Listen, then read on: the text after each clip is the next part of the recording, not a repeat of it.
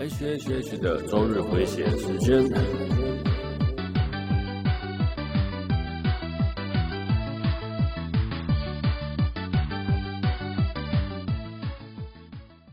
嗨，各位朋友，大家好，我是 H，欢迎来到 H H H 的周日回血中 EP 八十九。首先要跟大家说一声すいません、本当にすいませんですが。哎，那个 X 档案 没有更新，不好意思，我这一周工作真的比较忙哦。呃，为什么这一集会拖那么久没更新呢？是因为我看到的那一集真的是很难看，让我讲都讲不想不想讲的状态啦。怎么想都想说我要怎么录呢？哎，想不出来，所以呢。我想说，我可能要调整一下吧，因为我不想要那种随便录一录，然后大交差啦。虽然自我满足的意识比较高，听的也没有比较没有比较多啦，但是为了跟观众朋友负责这样子，所以我想说，好了，我还是要想想个办法，让它录的看起来比较好。那最近我也想要调整一下 X 档案的叙述方式啦，对。好了，那我在想，听 X 档案和听回血中的人应该是不同族群了。对，一个是这么老式的科幻，一个是 H G 嘛。好了，这边道歉 也似乎没有什么太大用处，但是还是要跟大家说一声不好意思，因为真的，哎、工作忙嘛，再要上我想要思考一下怎么更新啊。对，绝对不是为了什么事情找借口啦。哦哦，好了，这一周比较有趣的话题是那个大 S 二十年前的电话哦。哎、欸，二十年前哦，说实话啦，嗯。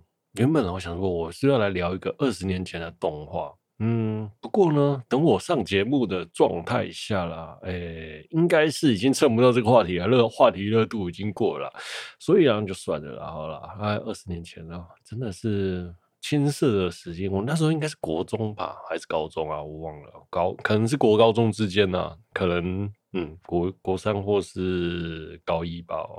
以前啊，酷龙哦，真是超红的，每个人大街小巷都在播酷龙的歌曲啊。那年代还有什么 NS 啊？那时候还有电动 King 内亏哦，哎，真的是超级怀旧的啦。对，那时候那个年代也没有，我也没有手机啦。那时候应该是公共电话吧，或者 B B 扣吧。我在想哦，呃，如果是我，真的有二十年前要。打给谁呢？我真的还不知道哎。我是蛮想打给二十年前的女友或者是朋友哦，或者是不知道他们活得如何。我倒是蛮想看一下那个二十年前的女友和没追到的喜欢的女生啊，或是之类的，现在到底长得怎样？是不是依旧漂亮？还是跟我那个那个时候国中时的印象让人这么喜欢呢？好了，哎，但是我真的蛮想看的啦。好了哦，好了。那二零二十年前呢、距离现在应该是二零零二年吧。二零零二年的动画作品，我就小聊一下哦。那时候小魔女董瑞咪刚上啊，对，刚上映。然后还有什么金爆危机啊，老动画。以前我朋友推我看金爆危机，可是我后来就、嗯、看不下去，那画质真是太惨了哈。啊，哨声响起，哎，这个应该是一二零零零年前的漫画，是一个足球漫画然后还有什么《鬼眼狂刀》？《鬼眼狂刀》竟然有动画诶！我是去查了才知道。诶，我真还不知道《鬼眼狂刀》到底是最后他们有分开吗？剧情应该是反映一个卖刀的商人，然后跟那个鬼合在一起嘛？对，好像是这样吧。然后可是它有动画。嗯，结局是什么？嗯，好像 结局是什么？我好像也没不记得了。以前东立还是朋友宝岛还是少少快有有连载了，好久了。好，再来是闪灵二人组动画，也是在这一年出的。哇，闪灵二人组这就是更久了。其实经过了二十几年，闪灵。闪灵二人组还有人记得诶、我觉得这部动画也真的是蛮常青的啊，就是我们常常讲什么灌篮高手啊，或是什么神剑闯江湖啊，那种比较让人怀旧的动画，比较主流的。闪灵二人组算是比较没那么王道的邪道动邪道漫画吧，但是它也红了很久，倒是真的。好，那漫画有什么？漫画有哪些？诶、飞轮少年哦，大木伟人的作品啊，那个以前色色的早没有那么多资源可以看那种色色的东西。那大木伟人的作画真的很细致又很漂亮，然后每个女主角都是超级漂亮、超级正，然后超级色吗？对，好啦，超级色啦。好。还有什么？哎、草莓百分百哦哦，草莓百分百。我以前没有看的，以前那种那种小屁孩的个性，我才不看那种少女漫画了。可是其实那那时候很多人都已经在看那个草莓草莓百分百了。对，我才不看那种少女漫画呢，不是什么加杠的男猪汉啊。对，草莓百分百，我是没有看的。那我知道我很多国中的男生同学有看好。那如果是我呢，爱看什么纯爱涂鸦了？我觉得纯爱涂鸦应该还算是哎，蛮纯爱的故事啦。其实我已经忘了故事在说啥，但是我看那个列表，知道我有看过这部动画。然后再来是光速蒙面侠二十一哦，哇，光速蒙面侠二十一耶，真的，我相信很多人都还记得这一部作品啊，真的，它是一部蛮经典的作品，它也有动画，可是动画真的是。是不是没有做完呢、啊？还是怎样？我不知道。前一阵子我在，我记得我在去年的时候，我还看过光，还重新看了一次《光速蒙面侠二十一》。原本我要做这一集，可是嗯，后来也不了了之啦。好的，二十年前的二零零二年的动画和漫画，跟大家分享一下。好了，我们开始今天的节目吧。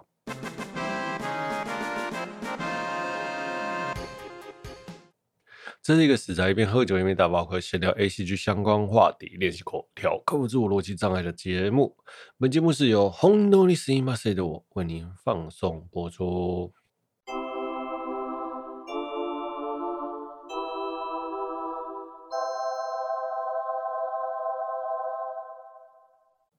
哦，首先是拉面公子苏肥的后续哦。那先讲讲这个上周提要哈、哦。拉面公子有位顾客啊去用餐，那结果呢，拉面公子把拉面端上端上来之后，他觉得那个肉超生的，然后于是他不懂，说上网发文求问了，然后问说这个肉是不是太熟，不太熟？那结果就引来那个拉面公子的反击，就说我都已经换了一颗肉给，换了一一片肉给你了，你还要上网留复评给我，真的是说你不懂又不问，就跟你说这是肌红蛋白嘛，然后结果他就上网做梗图讽刺网友了。OK，那之前呢跟拉面公子有过节的鬼金棒呢？在他旗下的圣王粉丝业呢，也推出苏肥的叉烧啦。那肉是粉色的啦，也没有烧，外面也没烧焦，中心也没有不熟。然后就内文就表示哦，他个人觉得是那个中心温度不够，苏肥没有问题，但是人才是操作的问题了。那就是我坐在这里等你来讨论啊。那他。没有说是谁啦，但是就是意有所指，就是拉面公子这件事情那、拉面公子呢，到现在也没有回应呢。OK，好，那这两间店其实是有过，就是拉面公子跟鬼金棒嘛，其实是一直有过节的哈。那因为之前啊传出拉面公子的溏心蛋不是自己做的，是业务单，然后这个消息来源其实不可考了。内文大概就是说，拉面公子跑去跟鬼金棒借蛋，因为当天没有溏拉面公子没有溏心蛋嘛，然后结果看到鬼金棒呢，拿出也是业就是业务蛋。那什么是业务蛋呢？业务蛋就是那种大型的食品加工厂做出来的蛋啊。你原本想说，哎，这个是一个很有 sense 的拉面店嘛，然后应应该蛋也是自己做，结果竟然是工厂做出来的，那大概就是这样、哦。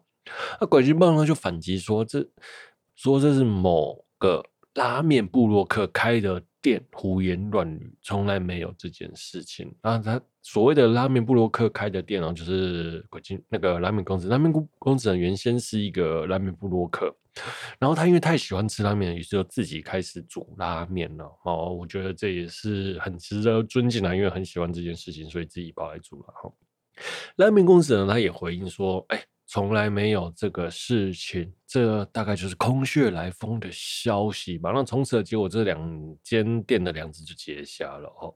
那这次啊的苏肥叉烧大战，那大概呢，不知道是不是就争到这里了，因为就就已经没有回应了嘛。好了，虽然我很想看一下，真想看到拉面界血流成河的样子啊。好，对，就是这样。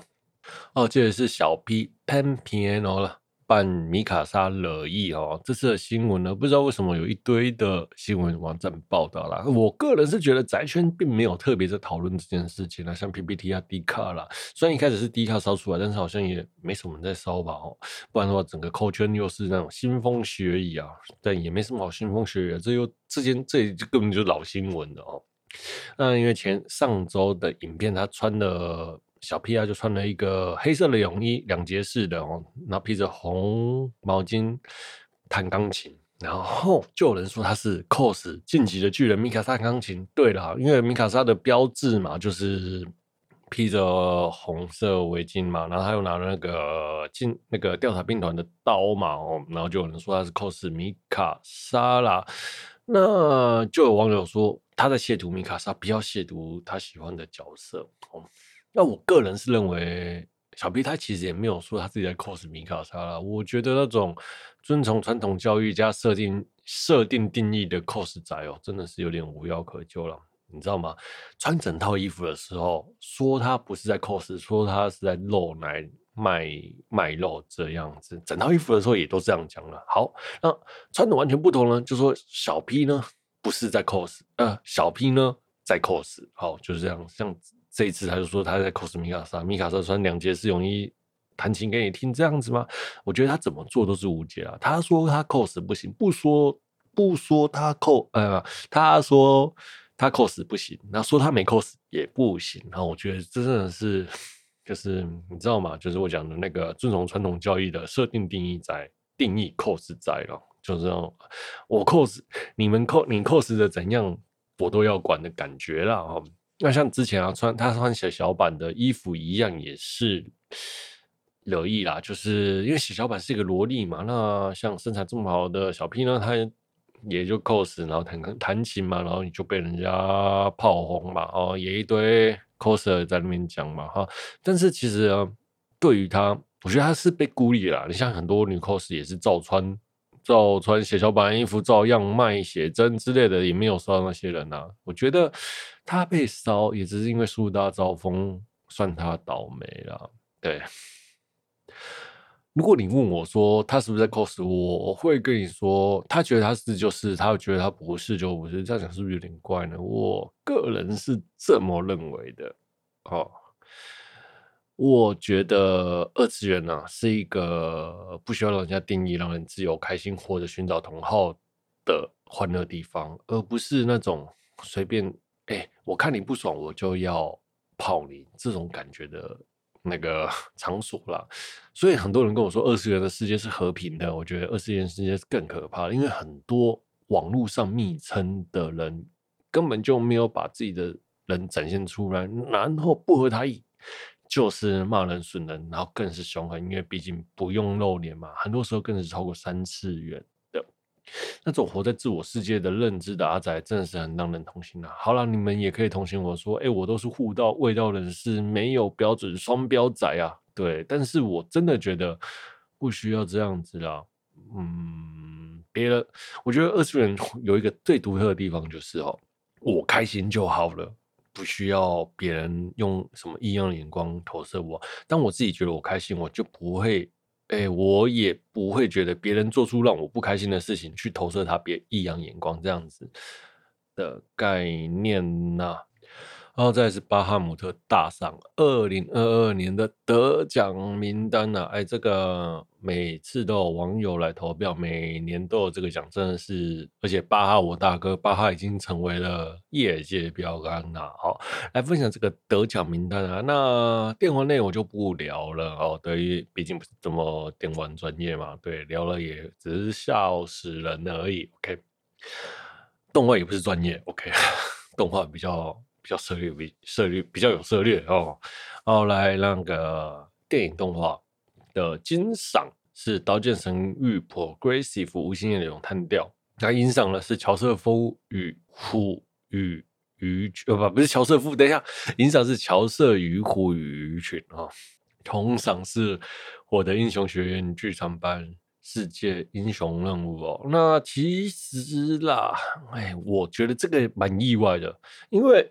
那个乔瑟夫与虎与鱼群，这个是一个比较算是文青片的动画啦，就是在台湾，我觉得好像没什么热度啦，因为毕竟我看到的是没什么，没什么人在聊这件事情哦。我的周，我的同温层，那他会上，其实真的有意外。那我也觉得，其实一些更知名的 IP 应该有机会，但是却没有上榜。例如说像 Benjamin Stand by Me，然后或者名侦探柯南，其实像名侦探柯南去年的剧场版是卖的不错的，但是他没有上哎，这让我觉得有点意外，有点意外哦。所以这个第二名我是觉得意外，然后第一名无限咏叹调，拜托一堆人去看，场场爆满哦。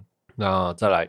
同赏是我的英雄学院嘛？那这部这两部我都有去看，真的都不错啊，也都是王道动画了。那明如果是名的话，应该是咒术回战，一定会应该会拿上奖吧？好，哎、说实话，无限列车篇是不是在二月上的、去年的二月？哎、好像是哦。好了，算了算了算了，就这样哦。那电视动画。的部分呢，金赏是进击的巨人的 Final Season，哎，银赏是鬼灭之刃无限列车篇，那铜赏呢是五指转生，倒立时间拿出真本事哦。好了，就像我讲的，哎，银赏其实有点微妙，大家都看过，他竟然会在第二名呢？呃，如果他在电影的部分拿到第二名，我觉得比较合理，但是哎，是我连分记错还是什么之类的吗？哦，好。因为大家都看过他拿到第二名，我觉得很多动画的人气也很高，像《摇曳露营》或《奥数》或《佐贺》都没上。其实他应该也是在分居在前十名了，但是因为《无限列车》刚播的时候，并没有那么的风，那么的有热度，然后连带的锅游篇其实也没有那么有热度，都是到了播到后面，播到锅游篇的后面才。突然烧起来的，因为精致的动画嘛，今天要聊这个哈，所以我在那个时候投票的状态下，应该还没有到锅游篇高潮的地方吧？啊，我不知道，所以好了，就算有，也是可能就是阴错阳差就让他上了。我个人是这样觉得吗？哎，也不是啦，他会上我就觉得意外了，因为。在我看来，无职转生是比较有热度的，那鬼灭可能就比较就好，没有那么有热度，因为有热度的作品还有很多啦。吼，好，再是漫画类哦，金赏是进击的巨人，那银赏咒术回战，铜赏鬼灭之刃，好，不意外哦，对，好了，就不意外了。漫画类漫画我也没什么看，就大概就这样子哦。好了，那最后这整个奖项，先像大众口味啊，还有像什么知名的 IP 啊，还有老牌王道动画都占据前几名啊。其实大家投票出来结果不意外啦，因为这这是绝对多数啦，所以就会是这些作品啊。但是会让一些好看的作品，然后高人气的作品，没有这些主流王道作品的票数高，让那这些作品被埋没了，拿不到奖，这是比较可惜的一点。那所以我觉得金银铜可能未来还可以再多个什么其他的奖项之类的，maybe 可以接让更多人可以参考这个做参考这个排行榜去寻找他想要看的动画。OK，好，我们休息一下。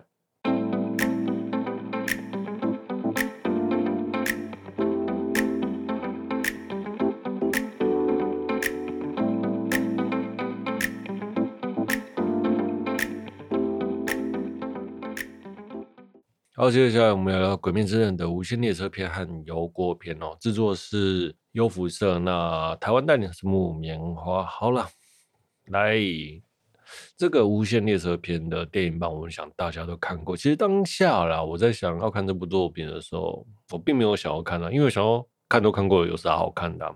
但是没想到我在重看《无限列片》列车篇的时候，虽然是我看过的剧情，但是意外的好看。我也说不知道为什么，就算是比 TV 版多了一些动画，但是整体的观影体验上，对我来说像是在看一部新的动画哦。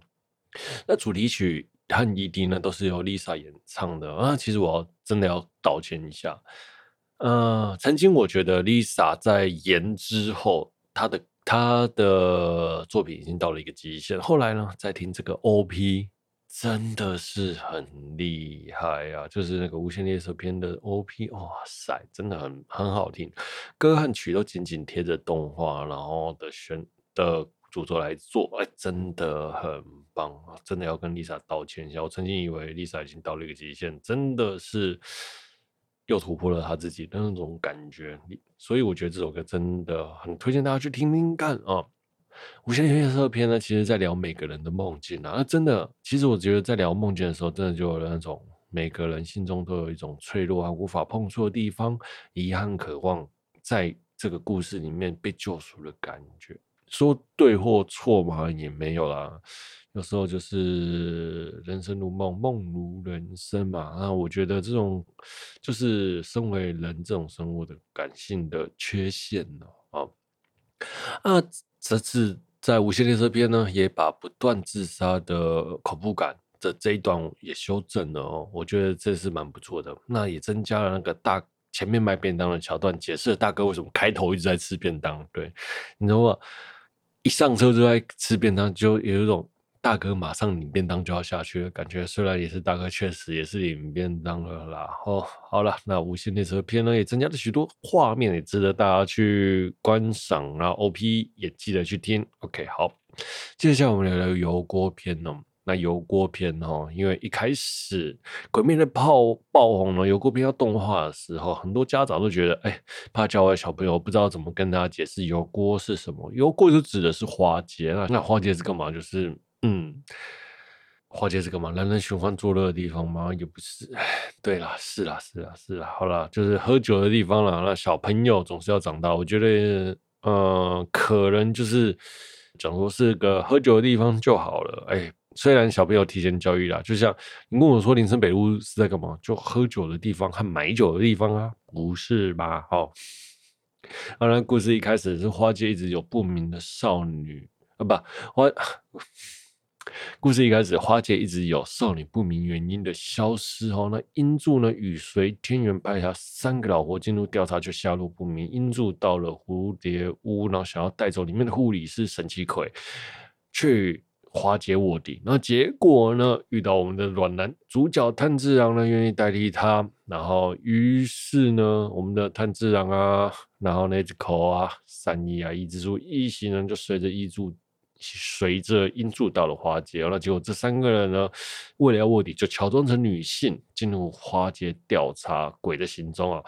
我看到这，其实我超出戏的，为啥女装进入花街不会被发现呢、啊？我觉得这真是超扯的，而且你说可爱就算了，这三个人一点都不可爱啊！好了，虽然也有人后面也有人发现，但是我觉得那后面的发现和前面的买他们的人。的眼光真是未免差太多了吧？好，好了，那调查鬼的这一段呢，那后来他们就发现花魁呢，就是我们那个十二鬼月的上弦之柳的舵机哦，某某个店的花魁。OK，那调查这一段呢，我觉得还蛮有趣的，但是要叙述真是有点麻烦，就略过了哦。那我们的舵机呢？分身是一个断代，那一开始呢的战斗场面呢，有同时有几场一起进行，像三一对伊之助对抗分身断代，然后炭治郎对抗对舵姬哦，呃，炭治郎对抗舵姬的部分呢，我觉得还蛮有趣的，就是炭治郎强行的使用火之神呢，然后造成那个因为使用那个招数，它会让身体负担过大，让他最后会动弹不得。于是他动弹不得的时候，千军一马。那个他的妹妹祢豆子呢，就出现拯救了。那祢豆子呢，这次出现了，就是妹妹最常前一阵子最常出现的梗图啊，妹妹变大图了，妹妹变大了就变暴露了，然后就被女生主义就说，哎，不尊重女生呐啊，啊，对，为啥变变身暴露会变强呢？啊，男生变身暴露也会变强啊，有什么好计较？你看七龙珠不就是了吗？怎么不说男女平权啊？这时候呢？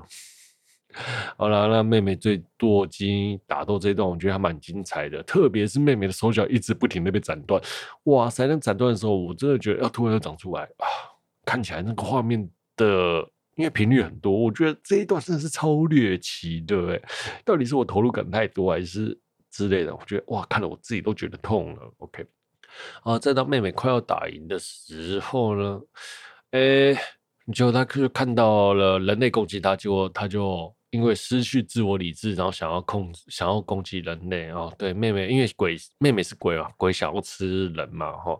那结果炭治郎呢就阻止米豆子的攻击了。我想攻击他，攻击人也是正常的，像他像他妹妹肚子饿了这么久，想要吃东西也是正常的。哇塞，变鬼之后就可以不吃不喝永动机哦。好了。那被阻止之后呢，妹妹哭闹之后就变小，变回小女孩的状态了，就是我们的萝莉 Nezuko 哦，好，那这个时候回去的多吉呢，趁势攻击，那探长也无法反击，这时候英柱出来救场，砍掉多吉的头，那过多吉就开始哭了。这一段还是所以这段也是个网络精神，那个网络名梗啊。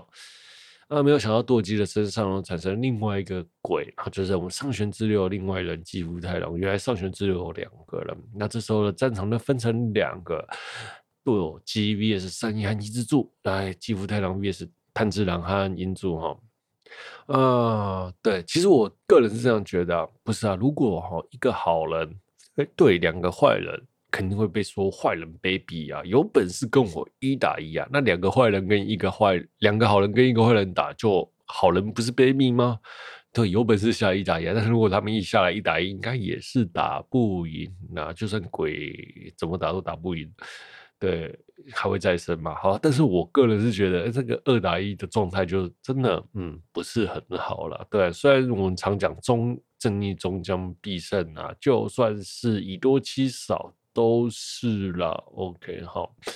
那这边呢，有一段比较有趣的就是，炭治郎在火之使用火之呼吸的副作用是会让前身体动弹不得嘛？那我前面有讲过，这是借由水之呼吸来冷却身体。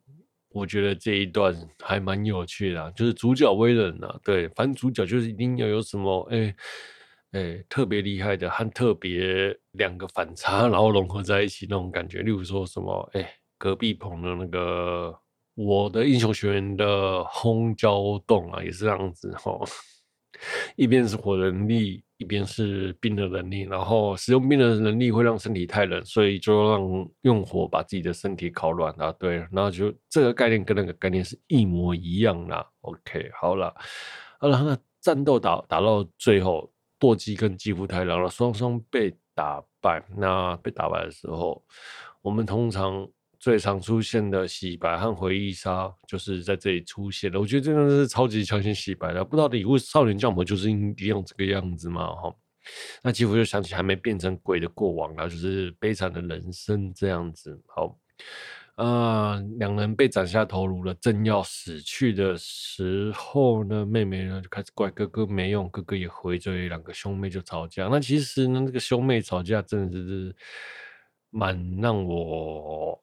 有即视感的啦，我觉得那种兄妹吵架吵得再凶，其实心底也是很在乎对方，这让我是觉得蛮感动的。我觉得这段描写的真的很好，我差点眼泪看眼泪都要掉了下来。OK，好了，那后面呢，他们两个就领便当了嘛。OK，好，那在摊子上全身动不了状态下呢，他的他于是他就骑着妹妹，骑着妹妹不是 靠背，他妹妹变成小萝莉嘛，然后因为他只有他妹妹能动，他就。骑着 骑着妹妹，妹妹背着哥哥去援助大家，哈，不是骑妹妹，哈，对，那故事就到这里，OK，来聊聊我自己的想法。我个人觉得《无限列车篇》的剧情是比较好看的，那我觉得《游郭篇》的剧情就略逊色了不少，因为《游郭篇》其实就是一个王道动漫的剧情，那真的能触动人心的地方，可能就是最后的那一段妹妹的部分，还有一些艺伎。那个花魁跟他旁边的女仆对话的那些部分，我觉得是比较感人的。那动作的部分呢，我觉得有郭片这次打斗画面真的是超级厉害的哦。特别是讲这个画面哦，很多地方我都放到零点六倍在看，慢动作在看那个画面，打斗的速度还是快到不可思议。到底是多压榨原画师才能画成这个状态呢？我真的是有点哇，真的是超厉害的啊！真的会有人这样一格一格慢慢看吗？就像我讲，真的游郭篇里面的动画。打斗场面或者放到零点六倍速，我还是觉得那个打斗画面真的是太快了，太可怕了哈。那只只能说，二零二零年刚开始啊，那个 这部动画应该也算是这部动画应该算是打斗戏最强了吧？OK，好。好了，那今天的节目呢就到这里了。我是 H 哦，如果有喜欢节目的朋友的话，欢迎订阅分享，也欢迎在我的 Apple Box 五星推播我的节目哦。呃，也欢迎大家留言跟我聊动画。如果本期节目疗愈到你，那是再好不过了。我是 H，我们下周见，拜。本期节目是由红豆尼斯马赛的我为您放送播出。